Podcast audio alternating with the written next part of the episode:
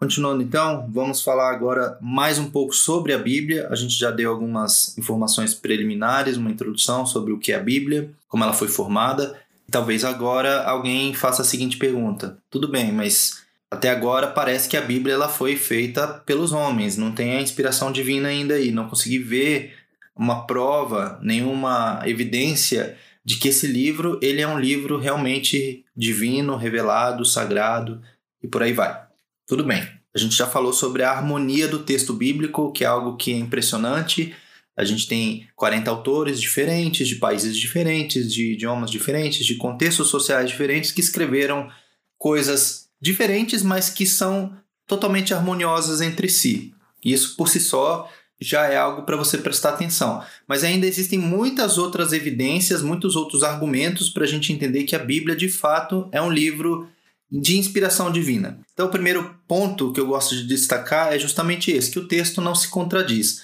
Alguém pode até discordar de mim aqui, mas as aparentes contradições da Bíblia, na verdade, não são contradições quando você estuda melhor o contexto do texto, entende por que o autor escreveu aquilo daquela forma e você compara com o suposto texto contraditório, você vê que na verdade não são contradições, apenas pontos de vistas diferentes de uma mesma realidade.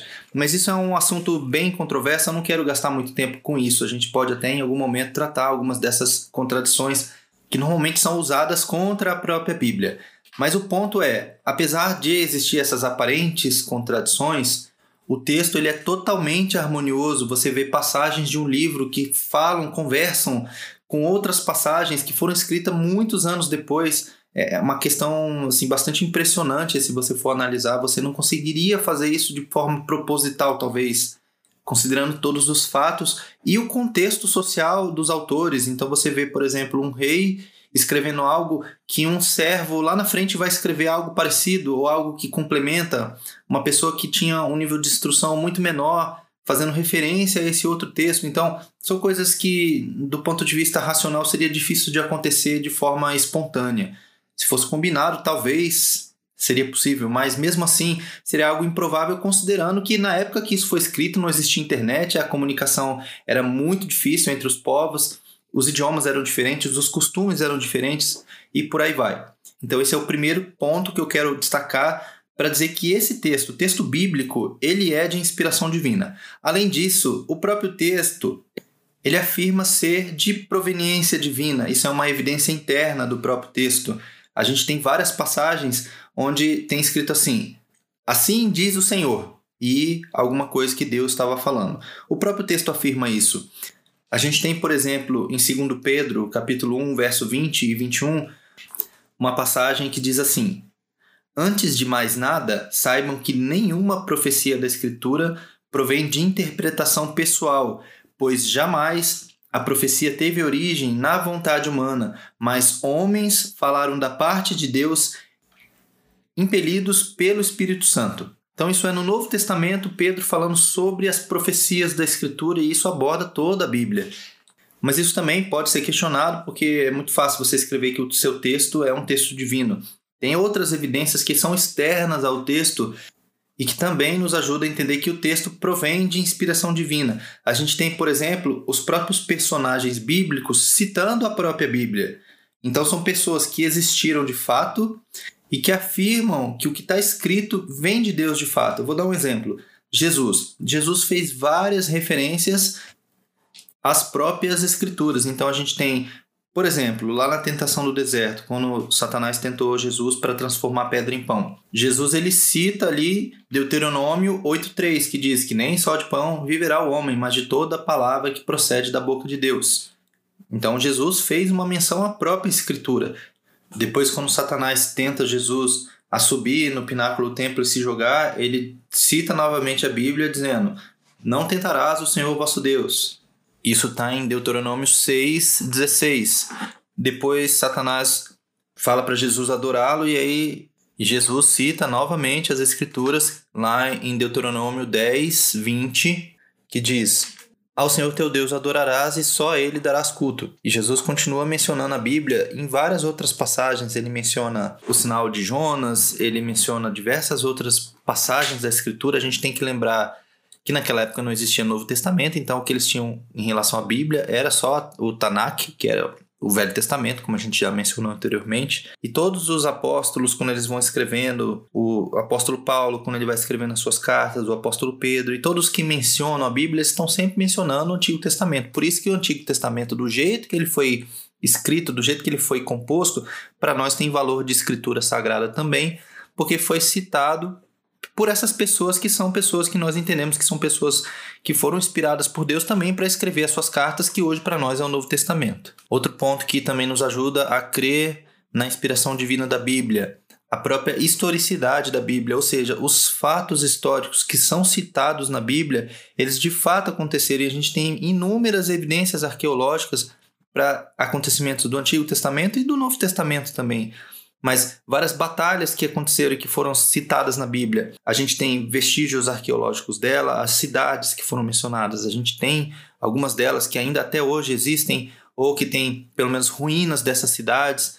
Nome de pessoas que existiram também são comprovados pela arqueologia, como os imperadores, os reinos que foram se sucedendo, que Daniel também previu.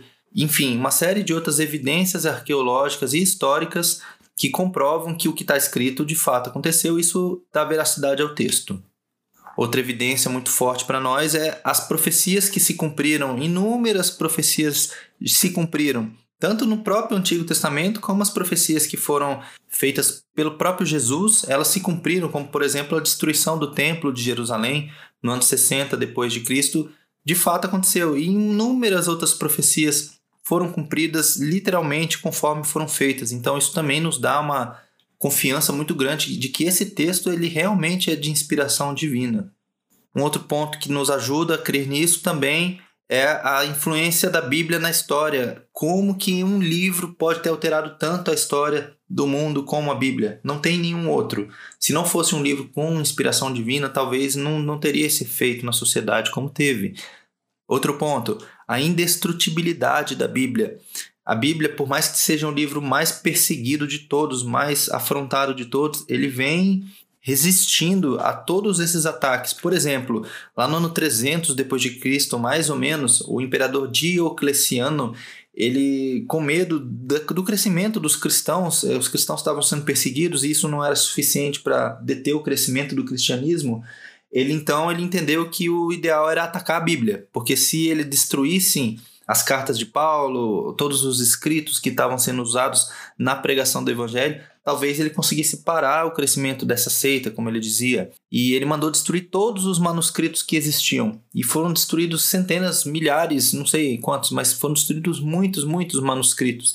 E ainda assim a Bíblia resistiu, alguns manuscritos foram preservados e a gente tem até hoje aí o texto bíblico na íntegra. Mais um argumento a favor da Bíblia é que a Bíblia é um livro que tem uma capacidade incrível de transformação do ser humano. Nenhum outro livro, por si só, tem capacidade de transformar uma pessoa como a própria Bíblia tem. Se você desse só a Bíblia para alguém poder ler e ela não pudesse ler mais nada, com certeza essa pessoa ela seria transformada. Com certeza. E existem inúmeros relatos de pessoas que foram transformadas, por exemplo, nas cadeias, nas prisões, por causa da leitura bíblica. Mais do que qualquer outra influência, a Bíblia ela tem essa capacidade de transformar o ser humano. E o último ponto que eu quero destacar aqui é a atualidade do texto. Apesar de ser um texto antigo, escrito há milhares de anos atrás, até hoje é possível aplicar os ensinamentos da Bíblia no nosso cotidiano, no nosso dia a dia, não só do ponto de vista espiritual, mas também do ponto de vista do dia a dia mesmo, prático. Existem ensinamentos na Bíblia que são válidos até hoje, independente da questão espiritual. Isso também é uma prova de que esse texto ele não é um texto qualquer, é um texto de fato inspirado por Deus. E aí existe um outro ataque que é feito contra a Bíblia, dizendo que a Bíblia foi alterada no decorrer do tempo, porque as cópias que eram feitas eram feitas à mão e foram feitos acréscimos à Bíblia no decorrer do tempo. Conforme a Bíblia foi sendo copiada, ela foi sofrendo alterações. Vamos ver se a gente consegue contra-argumentar a essa afirmação. Primeiro ponto, a gente tem evidências documentais da veracidade do texto. A gente tem uma quantidade muito grande de manuscritos antigos que são fiéis à versão da Bíblia que a gente tem até hoje. E a gente tem manuscrito com datas muito próximas dos acontecimentos. Quando a gente vai para o Novo Testamento, a gente consegue ver isso de forma muito clara. Mas até os manuscritos do Antigo Testamento, a gente tem uma quantidade muito grande de manuscritos que foram escritos numa época muito antiga. E você não tem isso para nenhum outro texto antigo. Se você for, por exemplo, pesquisar sobre os escritos de Sócrates, que foi um grande filósofo, a maioria das pessoas já ouviu falar dele, ele viveu por volta de 300 antes de Cristo, e você não tem nenhum manuscrito de Sócrates. Tudo que se tem sobre Sócrates foi transmissão oral, as pessoas foram passando umas para outras até que alguém resolveu escrever. Mas perto dessa época de Sócrates, você não tem nada, você não tem nenhuma evidência de que Sócrates sequer tenha existido. A gente até acredita que ele existiu pela influência dos pensamentos dele, das ideias dele e tudo mais, mas evidência documental você tem muito pouca ou nenhuma. E a Bíblia não, você tem muitas evidências e eu vou falar um pouco sobre uma das evidências arqueológicas aqui já já. A comparação entre as versões da Bíblia também dão veracidade para o texto. Por exemplo, se você pega os manuscritos que a gente tem em grego da Bíblia e você compara todos os manuscritos que você tem, você vai ter 99% de precisão. Ou seja, quando você compara um com o outro, 99% do texto é exatamente o mesmo. E isso você não tem também em nenhum outro tipo de documento antigo. A maioria dos documentos antigos, quando eles foram copiados, eles foram perdendo a sua essência, a sua originalidade, porque o, o, copista, a pessoa que copiava, às vezes ele errava, às vezes ele mudava a pontuação do texto, isso às vezes alterava o sentido do texto. E na Bíblia não. Quando você pega os manuscritos do Novo Testamento, você tem 99% de precisão de todas as cópias em grego. Quando você compara as cópias que são em outros idiomas, você consegue ainda ter perto de 90% de precisão. Isso é uma evidência muito forte de que esse texto não foi alterado, porque se ele tivesse sido alterado, você teria uma variação muito grande quando você comparasse os manuscritos de épocas diferentes, de anos diferentes, de fontes diferentes, de idiomas diferentes, enfim. E quando você faz essa comparação, você vê uma proximidade, uma precisão muito grande do texto. Outro ponto também, a questão das aparentes contradições da Bíblia, na verdade, elas nos ajudam a entender que o relato que foi feito pela Bíblia é um relato verdadeiro. Por exemplo, se você fosse testemunhar um determinado fato e outra pessoa fosse testemunhar o mesmo fato, e essas duas pessoas tivessem que ir diante de um auditório, diante de um juiz ou, ou qualquer outra circunstância assim, se essas pessoas tivessem que contar esse relato, esse acontecimento, será que elas contariam da mesma forma, exatamente da mesma forma? Provavelmente não, mas isso não quer dizer que o fato não ocorreu. O fato de haver aparentes contradições, na verdade, é questão de ponto de vista. Uma pessoa viu o acontecimento por um ângulo, ele conseguiu ver alguns detalhes que outra pessoa não conseguiu ver, mas isso não anula o testemunho da outra pessoa. E o que a gente tem na Bíblia é exatamente isso. Por exemplo, nos evangelhos, em alguns casos, a gente tem um dos escritores relatando um fato e outro escritor relatando o mesmo fato. Só que um, por exemplo, viu duas pessoas sendo curadas e o outro viu uma pessoa sendo curada. Isso é uma aparente contradição? Não. O fato é que alguém foi curado. Essa parte os dois estão em acordo. O que varia são os detalhes. E aí tem uma outra questão que também pode explicar essas questões numéricas, né, quantidade de pessoas, é que na época onde os textos foram escritos não se contavam as mulheres e as crianças em nenhuma circunstância, no censo ou em qualquer outra estatística. Então, um dos escritores resolveu contar essa pessoa mais, que pode ter sido uma criança, então pode ter sido um adulto e uma criança, um adulto e uma mulher, um homem e uma mulher, não sei. Mas isso também é uma explicação plausível para essa diferença das, versões. Mas o fato é que as aparentes contradições, elas na verdade, elas dão autenticidade para o texto, porque se dois relatos fossem feitos exatamente iguais, muito provavelmente esse relato ele foi combinado previamente, e isso nos deixaria um pouco desconfortáveis. Um outro ponto que ajuda a gente a entender que o texto é verídico, que ele não foi alterado. Nos textos bíblicos, tanto no Antigo quanto no Novo Testamento, existem relatos de falhas grandes, falhas gritantes de personagens importantes para a história. Por exemplo, do ponto de vista dos judeus, Abraão talvez seja a figura mais importante. E na própria Bíblia judaica, no Tanakh, você tem os, os, relatos das falhas que Abraão cometeu. Tem as coisas boas que ele fez, mas também tem as falhas, como por exemplo, ele ter tido filho com a escrava para tentar ajudar Deus a cumprir o propósito dele. Enfim, isso é uma falha. Você tem, por exemplo, o rei Davi, o grande rei Davi. Também na Bíblia não, não foi feita nenhuma exclusão das histórias que Davi errou, por exemplo, quando ele adulterou com Batseba e o filho dele morreu. A gente tem também, por exemplo, Pedro, que é um personagem importante, muito importante para a Igreja Católica, né? As pessoas falam, ah, a Igreja Católica adulterou o texto. Se a Igreja Católica tivesse adulterado o texto, talvez eles tivessem corrigido algumas falhas de Pedro, e na verdade, os relatos sobre Pedro, sobre as falhas que ele cometeu, eles continuam lá. Quando Pedro negou Jesus, quando Pedro teve medo e afundou, enfim, uma série de outras circunstâncias onde, se você quisesse proteger o herói da história, você adulteraria o texto, mas isso não foi feito. As próprias doutrinas católicas, que muitas vezes a gente não encontra um embasamento bíblico, elas não foram incluídas no texto. Se a Igreja Católica tivesse alterado o texto bíblico, talvez eles tivessem incluído as doutrinas, por exemplo, como purgatório, que é uma doutrina católica, mas que não está na Bíblia. Ou eles teriam incluído, por exemplo, a guarda do domingo, ou o batismo de crianças. Se o texto tivesse sido alterado, ele talvez tivesse esse tipo de doutrina escrita. E aí a gente tem uma evidência arqueológica muito forte, que talvez você já tenha ouvido falar, que são os manuscritos do Mar Morto. O que, que são esses manuscritos? Em 1954, um beduíno, um pastor, uma pessoa ali da região, ele tinha perdido uma cabra, uma ovelha, alguma coisa assim. Ele foi procurar essa ovelha e dentro de uma gruta ele jogou uma pedra para ver se a ovelha estava lá dentro, a cabra. E ele ouviu o barulho de um jarro quebrando. Quando ele entrou lá dentro, existiam centenas de jarros com centenas de manuscritos antigos ali.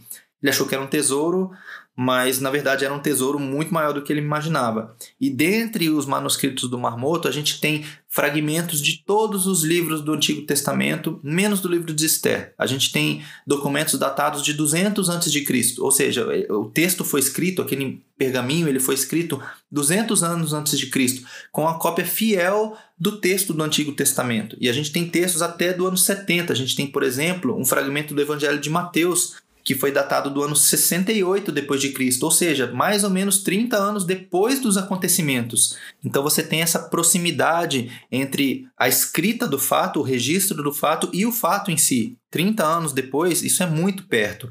É possível, inclusive, que essa pessoa que fez esse, essa cópia do trecho do Evangelho de Mateus, ela tivesse presenciado os acontecimentos que foram relatados por Mateus. Não se sabe, mas seria possível pela proximidade do fato.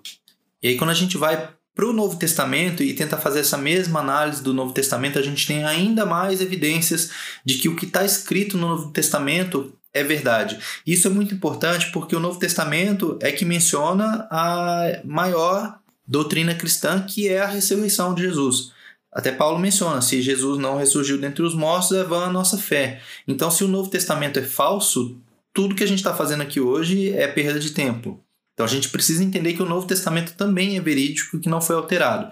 Então a gente tem essas mesmas evidências do Antigo Testamento, a quantidade de manuscritos, a gente tem milhares de manuscritos do Novo Testamento, a gente tem cerca de 5 mil manuscritos preservados do Novo Testamento. Isso é uma quantidade muito grande, nenhum outro texto antigo tem tantas cópias, tantos manuscritos assim a gente tem essa proximidade dos fatos. Por exemplo, a gente tem um fragmento do Evangelho de João datado do ano 125. João, ele morreu mais ou menos no ano 90. Então foi poucos anos depois da morte de João que esse fragmento foi escrito, então era recente ainda. A gente também tem as citações feitas pelos pais da igreja. Quem que eram os pais da igreja? Eram aqueles discípulos dos apóstolos. Por exemplo, a gente tem Orígenes, a gente tem Agostinho, a gente tem muitos outros servos de Deus que deram continuidade ao trabalho dos apóstolos, e essas pessoas, os pais da igreja, eles citaram o Novo Testamento praticamente inteiro nos seus escritos. Se você pega todas as citações que são feitas pelos pais da igreja, você conseguiria praticamente reescrever o Novo Testamento inteiro, só com base nas citações. E se você pensar que essas pessoas viveram muito próximo da época onde os apóstolos estavam vivos, isso dá uma confiabilidade muito grande de que os textos são verdadeiros. A gente tem alguns detalhes no Novo Testamento que só poderiam ser dados por uma testemunha ocular, então tem vários aspectos, vários testemunhos, vários fatos que se uma testemunha ocular não tivesse visto, seria difícil alguém inventar aquela história. Então a gente também tem as histórias embaraçosas, como eu falei, né, fatos negativos sobre os personagens do Novo Testamento. A gente tem fatos embaraçosos sobre Paulo, por exemplo, que Paulo foi chicoteado, que foi preso. Isso seria um, um, ato vergonhoso, se a gente quisesse defender Paulo, a gente não escreveria isso sobre ele, talvez. A gente tem já os relatos sobre Pedro também, como mencionei antes. Enfim, a gente tem também uma evidência que é: se os atores do Novo Testamento estivessem mentindo, porque eles escreveriam algo negativo sobre eles mesmos, porque uma coisa é um terceiro fazer menção a algo negativo sobre alguém. Outra coisa é a própria pessoa, num escrito, num relato por escrito, falar mal de si mesmo. Por que, que eles fariam isso se fosse mentira? Não faria sentido. E também, um outro fato importante é que os autores do Novo Testamento nunca negaram aquilo que eles afirmavam. Então, eles falaram que algo aconteceu e, mesmo sobre a ameaça de morte, eles não mudavam de ideia. Isso também dá uma confiança muito grande no texto. E por último, a gente tem a questão das mortes que essas pessoas que escreveram o texto tiveram. Todos os apóstolos, todos os escritores do Novo Testamento tiveram mortes terríveis. Todos eles, sem exceção. A única exceção é o apóstolo João, já vou falar sobre ele. Mas todos tiveram mortes horríveis, todos foram martirizados pelo que viveram e pelo que escreveram também. Se fosse uma mentira, se fosse uma história inventada, por que, que esses escritores teriam escrito o que escreveram? Por que, que eles abandonariam o judaísmo, que era a religião anterior deles, para viver essa nova fé e serem mortos por ela? Se fosse uma mentira, se Jesus não tivesse ressuscitado de fato. Então, isso tudo faz a gente crer que o Novo Testamento é digno de confiança. Eu falei sobre o apóstolo João, que ele não morreu martirizado. Na verdade, os relatos que a gente tem dizem que tentaram matar João jogando ele num caldeirão de óleo fervente, mas ele não morreu milagrosamente. Assim como os amigos de Daniel foram jogados na fornalha, João foi jogado num caldeirão de óleo fervente. Como ele não morreu, colocaram ele na ilha de Patmos para ver se ele morria lá. Ele também não morreu na ilha de Patmos, ele voltou e aí escreveu o Evangelho de João e as três cartas dele depois. E aí sim ele morreu de velho.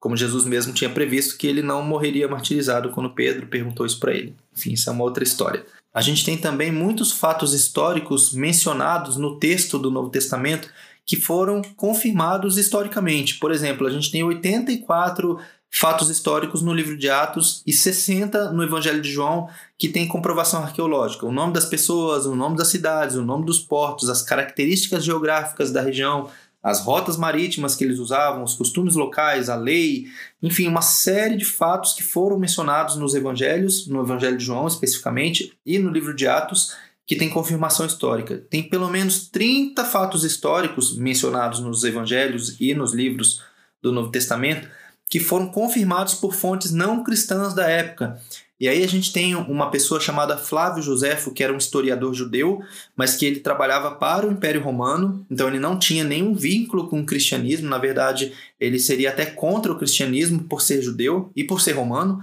e ele faz várias citações de vários acontecimentos que são mencionados nos evangelhos e nos livros do Novo Testamento. Por exemplo, vou ler duas citações dele aqui. Uma citação diz assim: Nessa época, que era a época de Pôncio Pilatos, havia um homem sábio chamado Jesus. Sua conduta era boa e ele era conhecido por ser virtuoso. Muitos judeus e de outras nações tornaram-se seus discípulos. Pilatos condenou a crucificação e a morte. Mas aqueles que se tornaram seus discípulos não abandonaram seu discipulado. Antes, relataram que Jesus havia reaparecido três dias depois de sua crucificação e que ainda estava vivo. Por causa disso, talvez ele fosse o Messias sobre quem os profetas contaram maravilhas. Então, isso é um judeu falando sobre Jesus, que talvez ele fosse o Messias. Então, isso é uma pessoa não cristã fazendo um relato sobre Jesus. Outro relato de Flávio Josefo. Festo está morto. Festo foi um dos reis ali, um dos governantes. E Albino está a caminho. Assim, ele, Ananos, o sumo sacerdote, reuniu o sinédrio dos juízes e trouxe diante deles o irmão de Jesus, que era chamado Cristo, cujo nome era Tiago, e alguns outros, ou alguns de seus companheiros.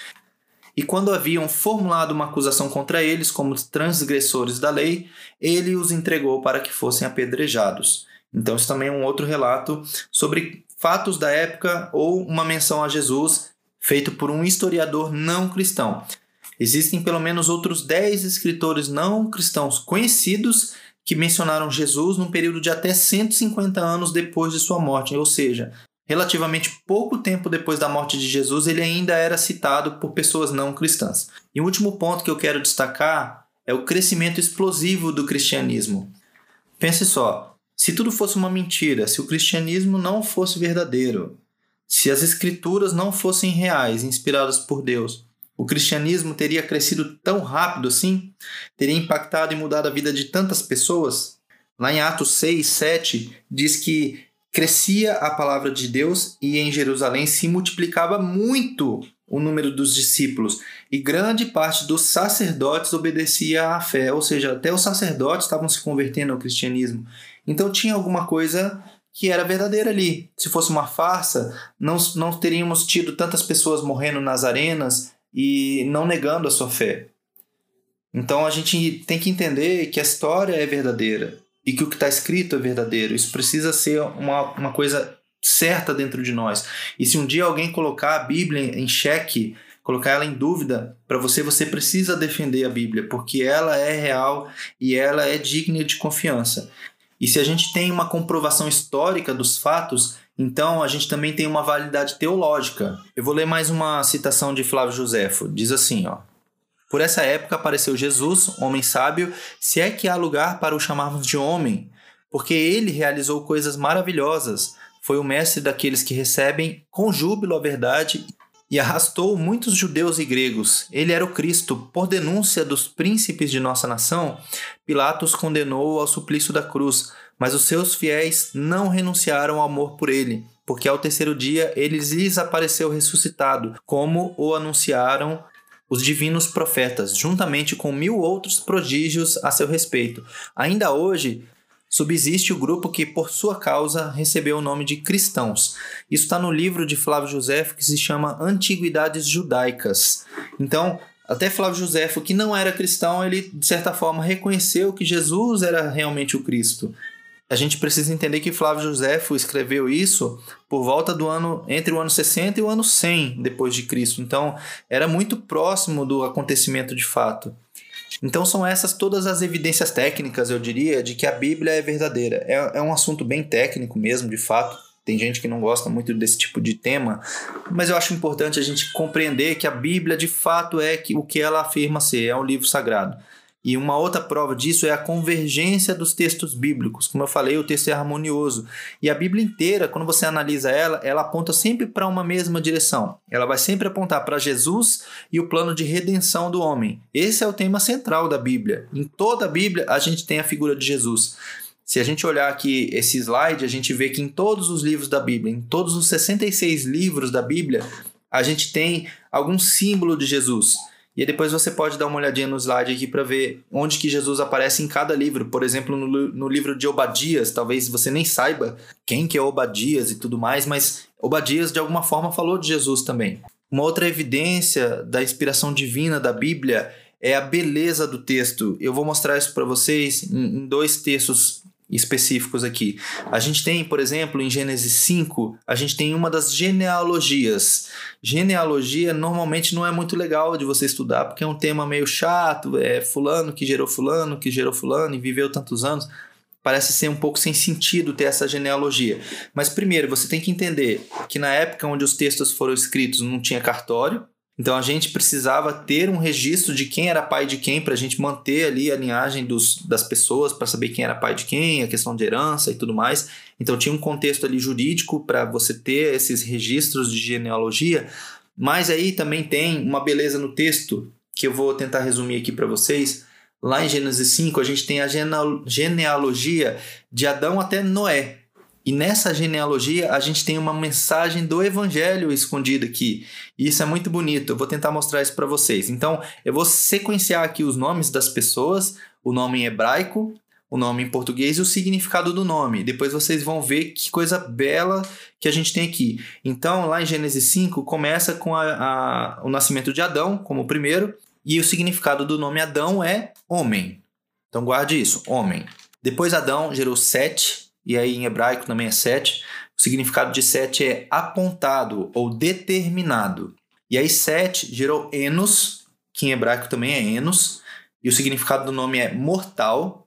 Depois você tem Kenan em hebraico e Cainã em português, e o significado é desgraça, pena ou aflição. Depois você tem Kenan gerando Maalalel, que é o mesmo nome em português. O significado do nome é o Santo Deus. Depois ele gerou Gered, e Gered, o significado é descerá. Depois Gered gerou Enoque, que Enoque é bastante conhecido, porque ele foi arrebatado. Enoque, que também em hebraico também é Enoque, o significado é ensinando.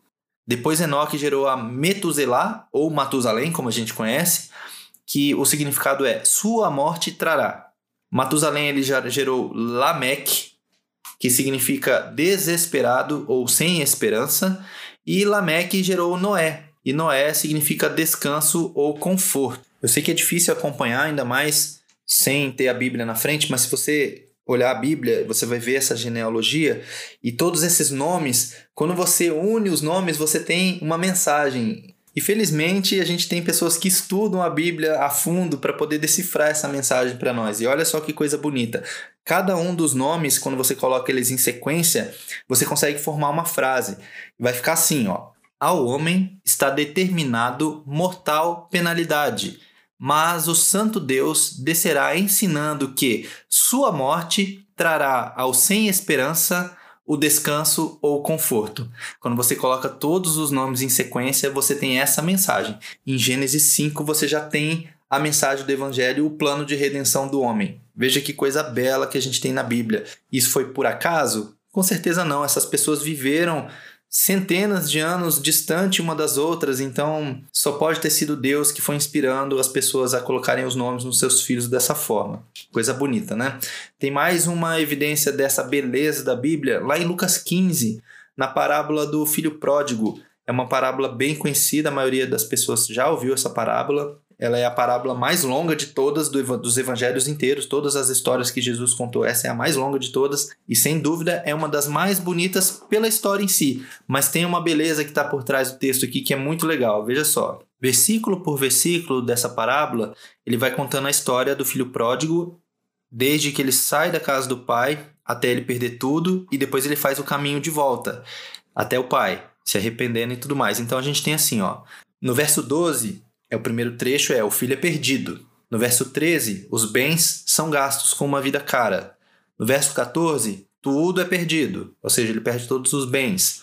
No verso 15, um grande pecado, que é cuidar dos porcos. Isso era uma ofensa muito grande para os judeus. No verso 16, é uma rejeição total, ou seja, ele nem a comida dos porcos ele podia comer. E aí, no verso 17, a gente começa o caminho de volta que é uma mudança de mente. Ele falando: o que, que eu estou fazendo aqui? Até os empregados do meu pai têm comida em abundância. E aí no verso 18, ele tem esse primeiro arrependimento. Depois, no verso 20, é a total aceitação. E aí a gente começa a ver o caminho de volta, porque no verso 16 era a total rejeição. E no verso 20 é o pai aceitando o filho, independente da condição do filho. E aí no verso 21 você tem o grande arrependimento, é o filho confessando para o pai: Pai, pequei diante dos céus, diante de ti, não sou digno de ser chamado teu filho.